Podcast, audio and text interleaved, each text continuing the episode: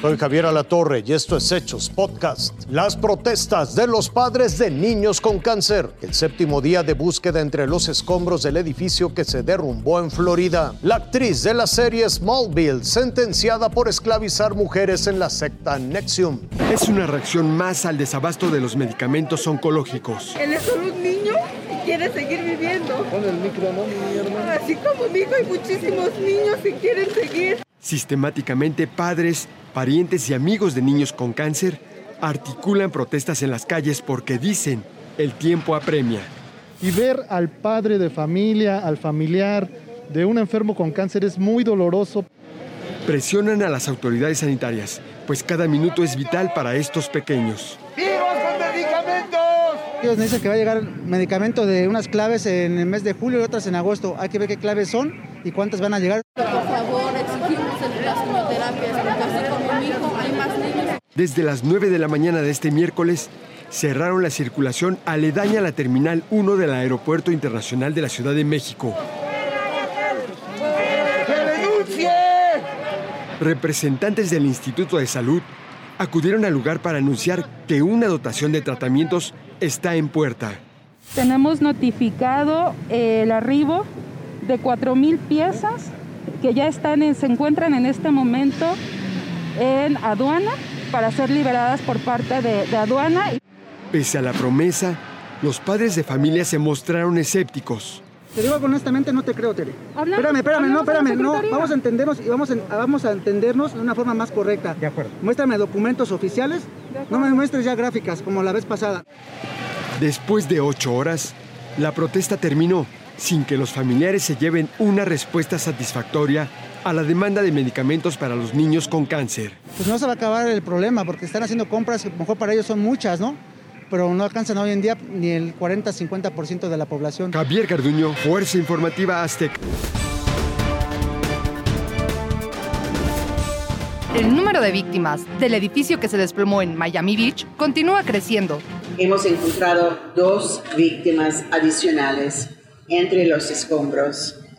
Eso eleva nuestro número total de muertos confirmadas a 18. Es con gran dolor personalmente y pesar en el corazón que comparto que dos de estas víctimas eran niños de 4 y 10 años de edad. Aunque es difícil y riesgosa la búsqueda de sobrevivientes en las ruinas del condominio, los esfuerzos de rescate no se desalientan. Los bomberos del condado son apoyados por rescatistas de todo Estados Unidos, además de equipos israelíes y mexicanos que también se encuentran en la zona del desastre. Nosotros estamos tranquilos esperando, toda esa gente se va a cansar. Va a llegar el momento que van a pedir nuestra ayuda. Entonces cuando vamos a entrar nosotros tranquilos, Cerca de 1.300.000 kilos de escombro ya fueron retirados con maquinaria y más de 800 personas colaboran con las autoridades de Miami en busca de los desaparecidos, a pesar de las desafiantes jornadas de 12 horas y del riesgo de que el resto del edificio se desplome.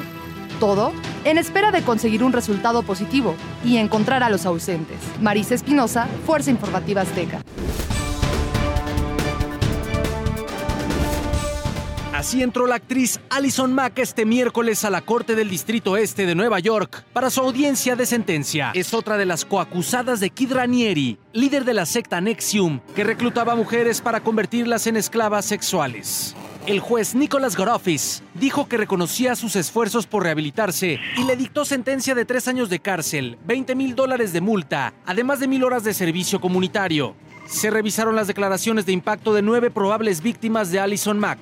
Solo dos eligieron hablar, una a través de un video y otra se presentó personalmente en la corte. El juez explicó que Mack había llegado a un acuerdo de culpabilidad con el gobierno en el que admitió actividad de crimen organizado, que incluye la extorsión y trabajo forzoso de dos víctimas, la conducta subyacente al tráfico sexual de una de ellas, además de fraude electrónico con miembros de rango inferior de la organización 2. En el memorándum de sentencia contra Kid Ranieri del 27 de agosto de 2020, la Fiscalía estadounidense describe que a finales de 2015, Ranieri creó dos. Una organización secreta dirigida por él, compuesta por mujeres denominadas Masters, que reclutaban y comandaban grupos de esclavas. Esa lista de nombres que integraban el círculo de primera línea, donde aparece el de Alison Mack, es la misma donde destaca el de Rosa Laura Junco Elizondo, hija del dueño de los periódicos El Norte y Reforma, Alejandro Junco de la Vega.